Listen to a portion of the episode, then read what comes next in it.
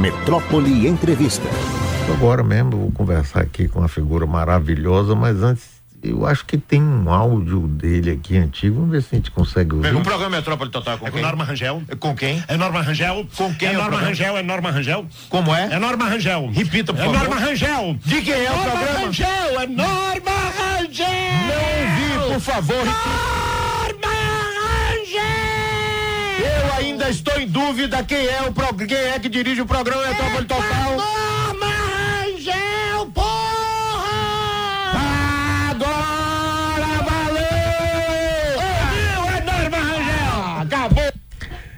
Bem-vindo, Sequeira, essa figura querida, adorada, que eu tenho maior admiração. Que bom conversar com você de novo. Como é que vai você, meu querido? Tô muito bem, Mário. Que prazer estar consigo. É sempre um prazer, uma felicidade.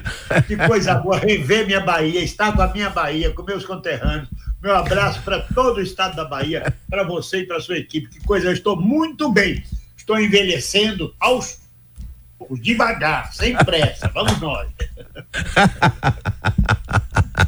É isso mesmo. Você está morando em Portugal há muito tempo já, bem-vindo?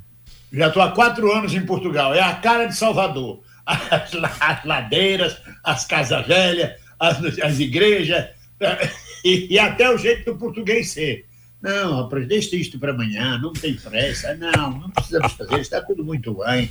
Para que vai mexer nesta coisa? Então, estou me sentindo na Bahia. Aqui tem acarajé, aqui tem carne de sol, tem feijoada, tem pirão de leite, tem tudo direitinho que tem na Bahia. tem- Então, eu me sinto muito bem aqui em Portugal, muito bem. Ô, bem-vindo. Muitos brasileiros foram para Portugal. E aí a gente começa a ouvir de que está havendo também alguma resistência, é, algum é, momento em que os, os brasileiros não são bem tratados aí em Portugal. Como é que você vê essa história? Eu acabo de ler a notícia hoje que somos 400 mil brasileiros em Portugal. A população em Portugal é 10 milhões de habitantes. 400 mil brasileiros legalizados. O número deve chegar em 600 mil. Uma população de 10 milhões é uma forma gigantesca. O- o- hoje em dia, em Portugal, você fala português no Brasil e eles entendem perfeitamente tudo que a gente quer falar. Acabou essa história de está a chegar, está chegando, usa o gerúndio e eles aceitam. Os termos todos aceitam. Principalmente palavrão, putaria, eles, é com, com eles mesmo, não tem problema, eles aceitam tudo, conhecem tudo do Brasil. Mas essa coisa de resistência, há dois grupos de resistência. Há um grupo de extrema-direita, que é o que leva a política europeia à frente, é o que dá voto para a direita radical aqui na Europa, que é a luta anti-imigração. Não queremos imigrantes, vão, vão empretecer a Europa, queremos a Europa branca, é, só para nós, só para quem é nativo. E é uma bobagem isso, porque os europeus, primeiro, não se reproduzem. Na Holanda, por exemplo, precisa de três casais para fazer um filho. É, A proporção de, de- de reprodução de holandês é uma coisa absurda. Em Portugal, daqui a 30 anos, mais da metade da população terá mais de 70 anos de idade. Então, eles precisam da imigração. Precisam do imigrante. A, a diáspora portuguesa tem 10 milhões de habitantes, um milhão e meio de portugueses está fora de Portugal, trabalhando fora de Portugal, em Luxemburgo, na França, na Inglaterra, na Itália, na Alemanha. Em agosto, que são as férias europeias, eles vêm para Portugal, enchem tudo, trazem o dinheiro de volta. Os próprios portugueses são imigrantes em outros países, mas são, são na Europa, são, são europeus, embora os portugueses digam que aqui não é Europa, que é Península Ibérica, que a Europa começa depois dos Pirineus, ou seja, a Europa começa na França. Você já, eles dizem assim, mas eu vou passear na Europa. Como na Europa? Você não está na Europa? Não, aqui é Península Ibérica. Então, é, há, há esse movimento radical de direita contra a imigração que dá voto, porque fica com o papo de os imigrantes vêm para cá, não pagam imposto, usufruem das nossas escolas, do nosso sistema de saúde, atravancam o sistema de saúde, tiram as vagas das escolas e não sobra lugar para nós. O que é uma bobagem, como eu digo, porque eles precisam da mão de obra imigrante. Precisam. Porque ninguém quer lavar latrina aqui na Europa, no português não quer lavar latrina. Não quer trabalhar de garçom em restaurante 14 horas por dia. Né? Para dirigir Uber também não estão interessados.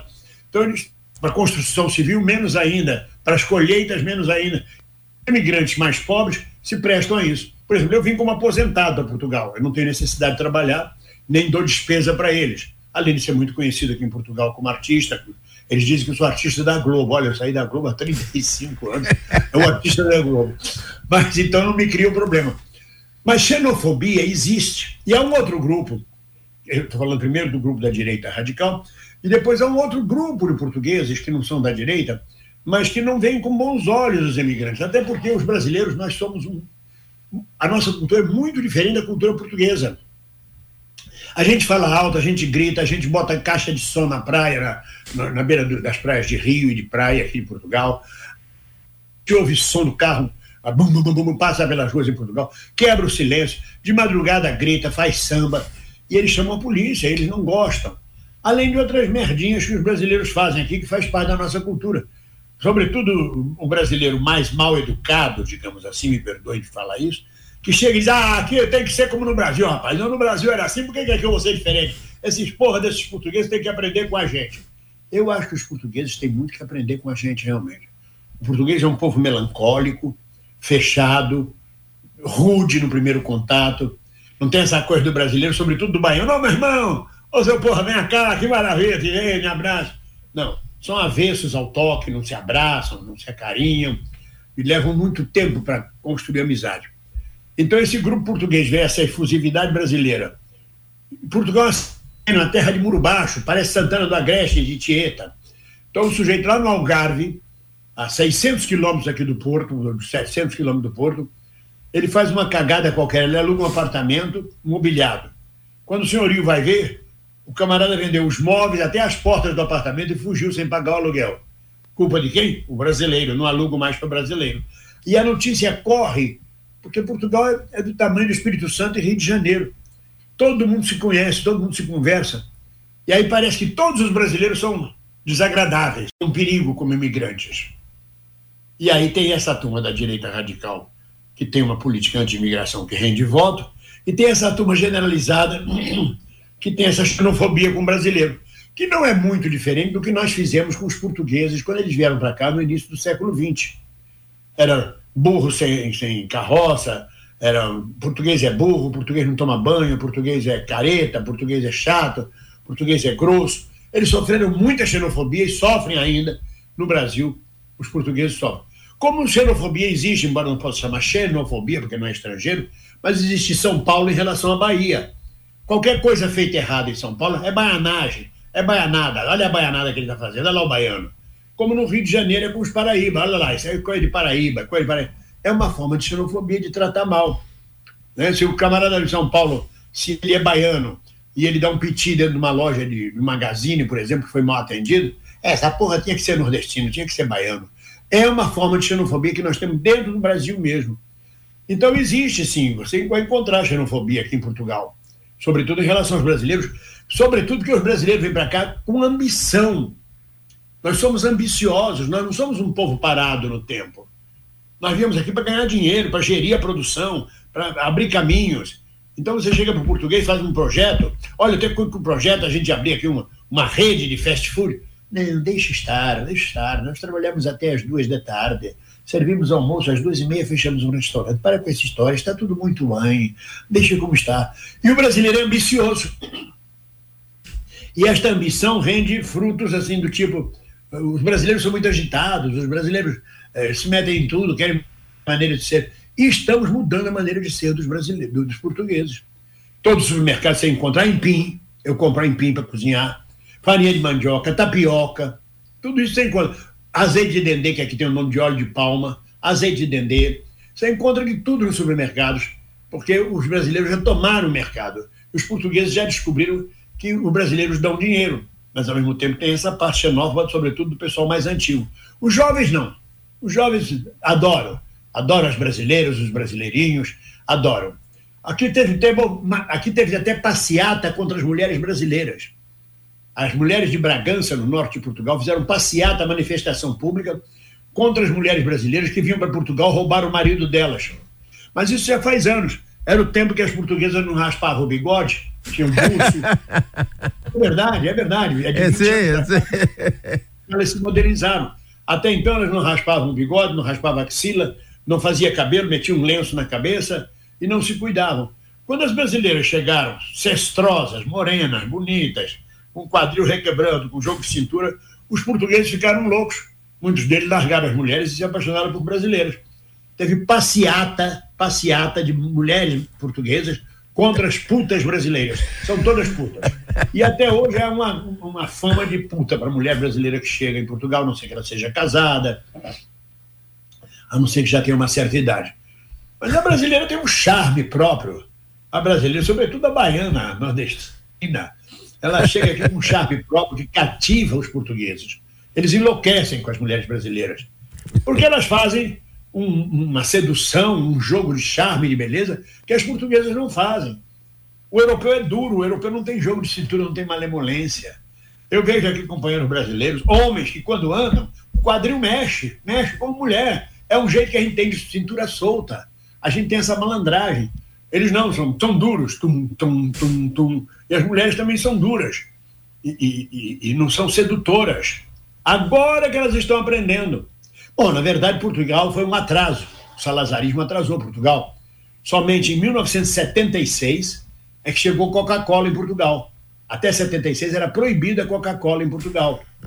A televisão privada chegou em 93. Chegou em 1990, no final do século passado, é que abriram o primeiro canal de televisão privada. Então, eles perderam a janela do mundo muito grande. Ao mesmo tempo, é maravilhoso viver em Portugal. Porque é, é pacífico. Você larga seu celular numa mesa de bar, duas horas depois você volta, está lá o celular. Ou então recolheram para carregar. O dono do bar recolheu e está carregando o seu celular que o senhor deixou. Não tem, não tem. As caixas eletrônicas de dinheiro, você retira dinheiro no meio da rua. Como faz com orelhão na rua no, no Brasil, tem lá o caixa eletrônico, você tira 500 euros, 200 euros, não precisa ficar olhando por cima do ombro para ver se você vai ser assaltado. Os bancos não têm guardas, é uma loja, você abre a porta, entra, sai à vontade. E, então, é um país maravilhoso de se viver. É um povo que, à primeira vista, é rude. Você entra na loja, que deseja? O que é tu queres? Aí você diz, porra, que coisa. Aí tu diz, e tem, tem uma lógica, aqui tem uma lógica. Você não pode entrar como o brasileiro entra numa papelaria e diz assim: tem papel maço? Não. Não, o português não te atende. Primeiro você tem que entrar e dizer: Olá, boa tarde. Aí a pessoa lá diz: Muito boa tarde. Aí você tem que dizer: Está frio hoje, não é? É, está frio, mas, mas vai melhorar. Amanhã já diz que vai esquentar. É, mas a semana passada ficou mais frio, mais frio ainda. Mas é, não, isso é normal, porque agora estamos não. Ainda não se falou porra nenhuma, só está no Salamaleque. Tem que ter esse Salamaleque. Se não tiver esse Salamaleque, não te atende. oh, bem-vindo. Você... Eu me lembro de uma história, você falou aí. O Sarney, presidente da República, foi fazer uma, uma viagem oficial a Portugal. E aí foi naquela livraria fantástica que tem aí em Lisboa. E chega lá, no, no, era num sábado já de tarde, Aí ele Alelo, ele foi na Lelo. Isso, ele pergunta assim: vocês fecham os domingos? Aí ele disse: não. Aí pronto. No domingo ele volta, tá fechado. Segunda-feira ele vai lá e reclama: mas vocês disseram que não fecha? Sim, não fecha porque não abre. Não tá certo o raciocínio? Outro tá amigo meu. A lógica deles é diferente. Pois é, tem outro amigo meu, bem-vindo, que pegou um táxi e perguntou: você sabe onde fica o restaurante e tal? Sei aí leva, quando chega lá, o, o restaurante não funciona mais, está fechado. Aí, oh, como é que. Se você não, o senhor não perguntou, se perguntou se eu sabia onde estava, onde era, eu sei, pronto. Esse, essa a diferença lógica, de raciocínio. A lógica deles faz eles parecerem burros, mas é uma lógica, é a mesma lógica dos alemães. Os alemães também raciocinam assim. Eu, por exemplo, tive um problema no meu computador e levei numa gôndola do shopping center daqui para consertar. Uma gôndola no meio da, do corredor do shopping. Cheguei lá, não tinha ninguém, tinha um papel na, no tábua assim, estou no almoço, volto às 14 horas. Tá bom, eu fiquei fazendo hora, era 1h40. Às 10 para as duas, o sujeito chegou. Aí eu encostei nele, encostei, a distância nossa era 30 centímetros, assim, do balcão. Falei, olha, eu trouxe esse computador e virou para mim eu estou no almoço. Aí eu fiquei parado olhando para ele, ele ficou 10 minutos olhando para mim, eu olhando para ele, um do lado do outro. Quando deu duas horas em ponto, pois não, o que é que o senhor deseja? fantástico, tem, rapaz, fantástico. Tem o direito do almoço, é, é, é o caso dele, é o, direito, é o direito do almoço. E, no outro dia, uma pizzaria nos convidou para jantar. Olha, apareça, nós queremos oferecer um jantar a vocês, o senhor bem-vindo é muito querido, queremos fazer um Instagram, um filme, divulgar a pizzaria, aquelas coisas de permuta. Então vamos. Chegamos lá numa terça-feira, 8 horas da noite, estava fechada. Aí o meu produtor ligou para a dona da pizzaria. É, estava com pouco movimento, mas fechamos hoje, nós resolvemos não abrir, estava com pouco movimento. Mas espera aí, mas isso é um comércio. Às duas e meia da tarde em diante, você não almoça mais em Portugal. Porque às três horas fecha o restaurante. Mas para fechar o restaurante às três, não significa que você chega lá às cinco para as três e almoça. Porque às três horas as cozinheiras têm que parar. Então, às duas e meia, o último atendimento. Às duas e trinta e cinco, olha, já não estamos mais servindo, que já não dá mais tempo de, de fechar às três. Então, você, ou você almoça até duas e meia da tarde, ou não almoça. Claro que há exceções em Lisboa, cidade metropolitana, você encontra uma coisa dessa. Mas é, é, falta, na minha opinião, falta ganância, ambição aos portugueses, graças a Deus. Porque isso torna a cidade, o, o país pacífico, as pessoas cordiais, sem esse, sabe, essa ganância de vamos trabalhar, tem mais um cliente, não vamos fechar. Não. Às duas e meia eles fecham o restaurante e abrem de novo às sete da noite. Se você quiser almoçar quatro horas da tarde, três horas, só em shopping. O shopping a loja não fecha. Mas no dia a dia, a lógica é diferente, a maneira de ser é diferente. E você tem que se acostumar a isto, né? Tem que se acostumar a isto. Coisas, coisas fantásticas que não temos no Brasil. Da varanda da minha casa há um cruzamento muito importante da cidade.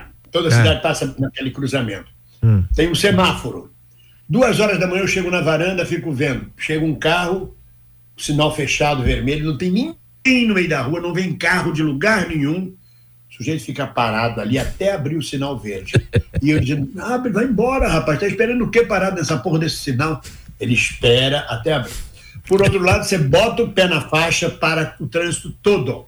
Você nem olha, nem olha para ver se parou. Você bota o pé na faixa, é obrigação dele estar atento que tem pedestre. Então são coisas, são conquistas civilizatórias muito importantes, muito boas de se viver. Agora falta a alegria, falta a efusividade brasileira, que aqui se manifesta às vezes no São João. São João de Portugal é muito bom, muito grande. Não chega a ser o São João de Caruaru. Eles não têm aqui aquela orgia brasileira que nós temos.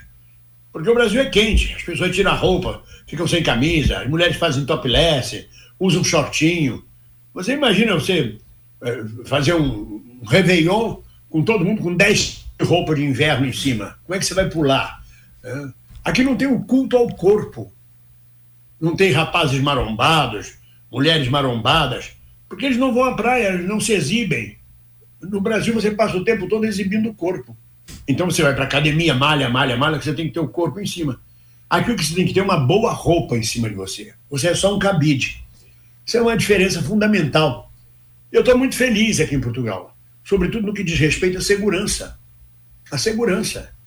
Outro dia eu precisei chamar a polícia, duas horas da manhã, disparou o interfone na minha casa. Aqui não tem porteiros, aqui nos edifícios não tem porteiro, não tem faxineiros, contrata uma empresa semanal que vem fazer a faxina dos corredores, não tem porteiro. Então é interfone.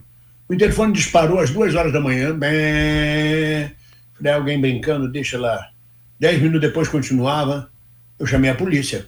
Falei, não vou descer, não sei o que é pode ser alguém, coisa neurose de brasileiro, pode ser um bandido para me fazer descer, chega lá, ele me rende, entra na minha casa. Chamei a polícia, vieram dois carros de polícia para atender isto.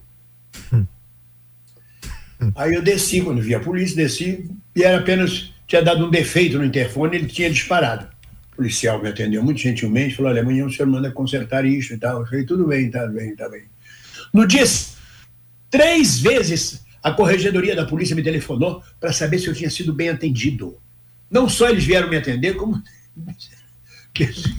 ligaram três vezes para saber se eu tinha sido bem atendido, se tinha sido no horário. Aqui, a polícia tem um prazo de quatro minutos para chegar no local chamado.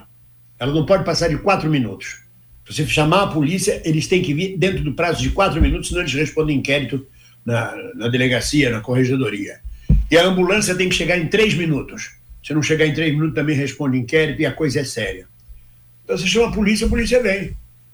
No Rio de Janeiro, no Jardim Botânico, o sujeito estava forçando a porta do meu apartamento, no 12 andar, às três e meia da manhã. Eu chamei a polícia. Foi um diálogo maluco no Rio de Janeiro. Polícia Militar do Rio de Janeiro. Falei, meu senhor, meu nome é Bem-vindo Siqueira, eu moro na rua Pio Correio. Dei logo a ficha toda, falei, porque se arrombarem a porta da minha casa, a polícia já está informada, fica mais fácil. Eu achei que estava nos Estados Unidos, na Europa, que era só dizer socorro, eles localizavam telefone, endereço.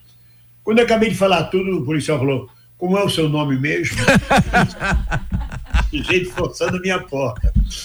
Você é bem-vindo, Siqueira. Pois não, Silvio. E o senhor mora onde? Mora na rua Pio Correia, 72. Momentinho. Aí. Olha, não estou a achar esta rua Pinto Correia. Não é Pinto Correia, é Pio Correia. Ah, é eclesiástico, né? Eu falei, é, sim, senhor, é eclesiástico. Um momento. E qual é o problema, senhor bem-vindo? O problema é que é um sujeito que eu nunca vi na minha vida está forçando a minha porta. Eu preciso da ajuda de vocês. O senhor nunca viu ele na vida? Olha o tempo, hein? Não, eu nunca vi. Como é que o senhor sabe que nunca viu? Porque eu olhei no olho mágico e vi. Então o senhor. Ah, mas o senhor já viu ele. Se o senhor olhou olho mágico, o senhor já viu. Né? O senhor disse que nunca viu, o senhor viu. Positivo? Puta que pariu. É, é, o senhor tem razão, é, é. E como é que ele chegou até aí? Não sei, meu senhor, estou precisando de ajuda. Menino, às cinco e meia da manhã não tinha chegado polícia nenhuma, o sujeito tinha ido embora. Não sei o que foi aquilo até hoje. Nunca me procuraram para saber se a polícia chegou, se não chegou, porra nenhuma. Aí eu ligava uma hora depois, vai demorar muito, eu pedi uma, uma viatura. Depende da disponibilidade. Aqui para resolver um problema de campainha que disparou, em três minutos estavam duas viaturas de polícia na porta de casa.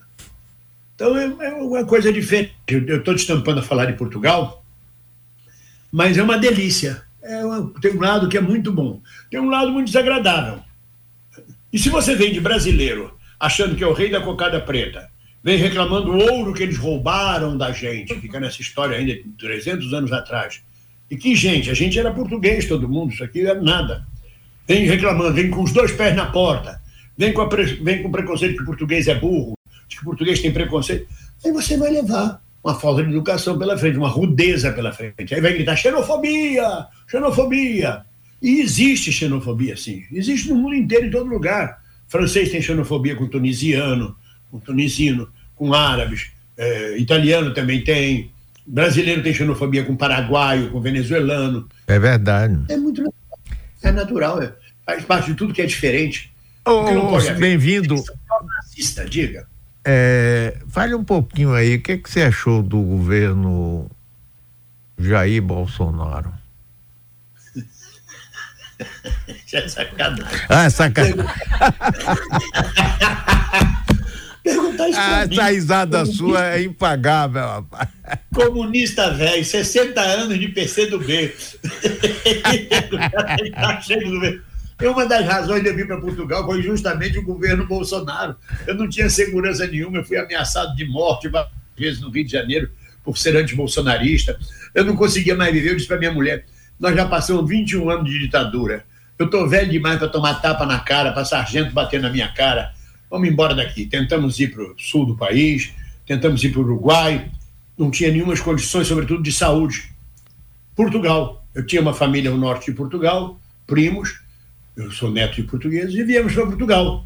E fomos muito bem recebidos, sobretudo no que diz respeito ao sistema de saúde de Portugal, que agora está sendo destruído. Mesmo o governo socialista de Portugal, o governo do Antônio Costa, está favorecendo mais a iniciativa privada da saúde, os planos de saúde, do que a saúde pública. Está pagando pouco aos médicos, não, não está cuidando certo da, da, do Serviço Nacional de Saúde, que é baseado no nosso SUS. Serviço Nacional de Saúde Português é baseado no nosso SUS. Funciona, é muito bom, muito bom atendimento. Eu no Brasil gastava, com minha mulher e eu, gastávamos em torno de dois mil reais por mês em remédios nas farmácias. Nós somos idosos, gastávamos, diabéticos, gastávamos dois mil reais.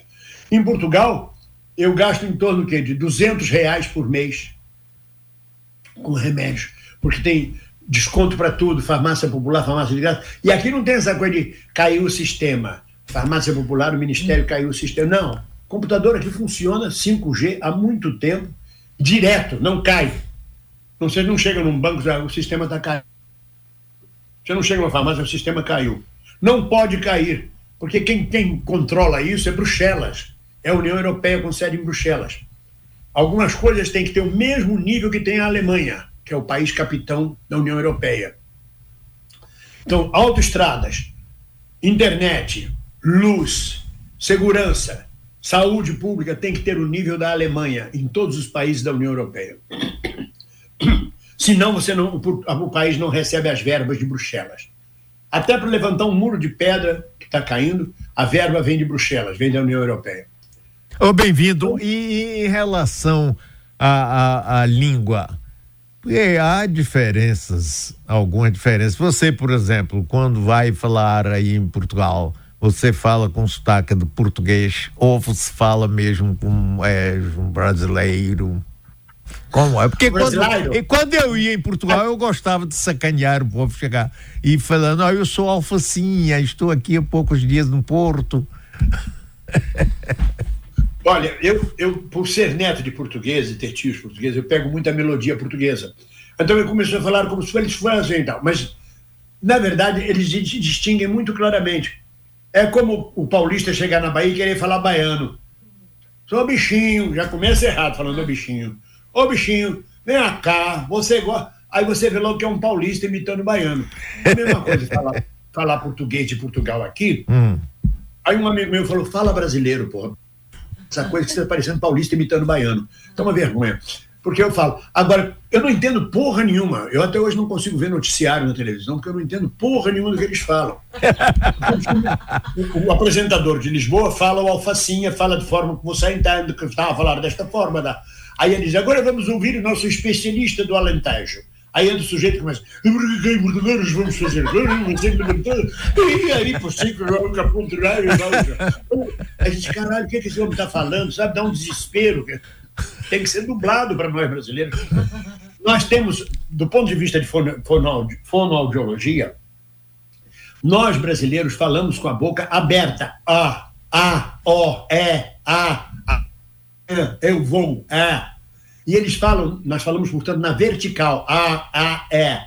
Eles falam na horizontal, E, E, E, A. Então, eles não abrem a boca, eles não mexem o maxilar, não são sonoros. Eles não falam desta forma. Se eles falassem desta forma que estou a falar, entendíamos tudo. Não eles falam desta forma, desta forma que estou a falar, não vai entender.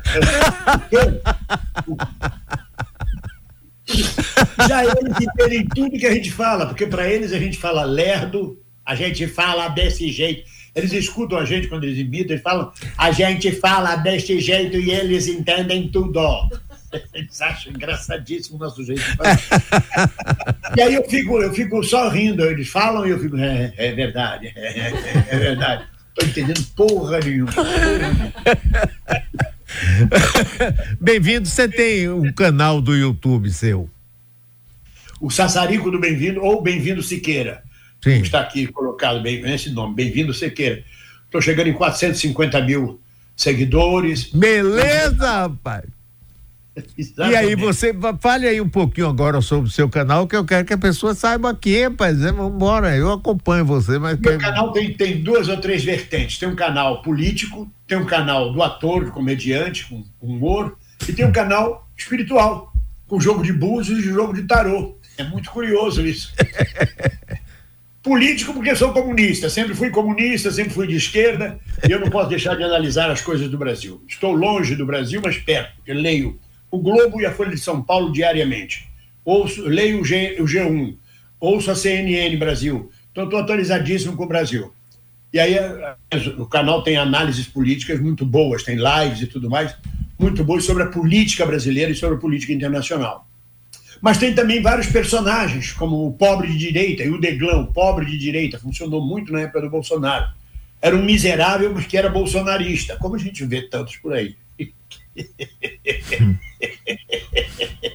é o cordeiro dando de alimentar para o lobo. Então, tudo bem, faz um sucesso. Tem vários personagens, tem Noia, o paranoico, que é aquele anticomunista que está escondido numa, num castelo no Maranhão, porque ele acha que está sendo perseguido pelos comunistas que vão fundar uma república socialista no Brasil. É outro. Então tem a, a linha de humor, de comédia. E tem a linha espiritual, que eu lancei há pouco tempo atrás, porque eu ganhei a mão de búzio há muito tempo na Bahia. Então eu posso jogar búzio. Ganhei mão de búzio, jogo búzio e, e, e faço análise das pessoas políticas. Joguei búzio para Bolsonaro, joguei búzio para Lula, joguei búzio para as personalidades políticas Agora, essa semana está no ar o Nicolas Ferreira, está um sucesso. Eu estou vendo aqui, bem-vindo. Você está transmitindo aqui não só pelo YouTube da Metrópole, mas o próprio YouTube de Bem-vindo tá ao vivo aí transmitindo, eu tô vendo. Agora tem aqui nesse seu, o que dizem os búzios sobre Nicolas, aquele deputado de Minas Gerais, chupetinha, né? Chupetinha. Digo eu, você não precisa dizer nada, digo eu, o chupetinha. Ah, rapaz, que maravilha, bem-vindo. Eu faço uma mistura e mando, olha aqui, dá um close aqui do meu, do meu escritório, aqui onde eu. Onde eu, onde eu... Olha, eu tenho aqui a bandeira da União Soviética, aqui, ó. Lá de cá. Ah. Bandeira da União Soviética, com uma vela acesa e o Espírito Santo ao lado, ó. Atrás de mim a bandeira da Palestina. Aqui no canto tem Lenin, tem Stalin, embaixo da tela azul tem Lenin, tem Stalin. Aí tem um Buda, bandeira brasileira e um, uma aquarela de Logon Edé. É tudo misturado. É a minha baianidade, graças a Deus. Ah, bem-vindo. Rapaz, olha, muito obrigado, viu? Bem-vindo. É sempre uma maravilha estar com você, rapaz. Muito, Coisa muito, boa, muito Mário. bom, Muito viu? obrigado, eu. Você me traz a Bahia de volta. Eu que sou cidadão soteropolitano, eu que tenho conterraneidade com a Bahia. Eu Esse tempo que eu sei. não vou à Bahia, tenho saudades imensas de ir à Bahia. Tenho filha na Bahia, netos na Bahia. Na Bahia, que eu falo, é a cidade da Bahia, em Salvador. A gente fala Bahia, é a cidade da Bahia, em Salvador. E estar com você, com sua equipe, para mim é, é um carinho muito grande. Muito obrigado pela lembrança de me trazer o seu programa. Eu sou muito feliz e acompanho sempre você. Muito obrigado. Um abração pra você, querido. Minha admiração, rapaz. Maravilha, maravilha, bem-vindo. Um beijo, rapaz. Que bom. Beijo, obrigado e boa sorte sempre. Muito axé, como a gente fala. É isso. Grande, bem-vindo, Siqueira, ao canal dele do YouTube. É ótimo.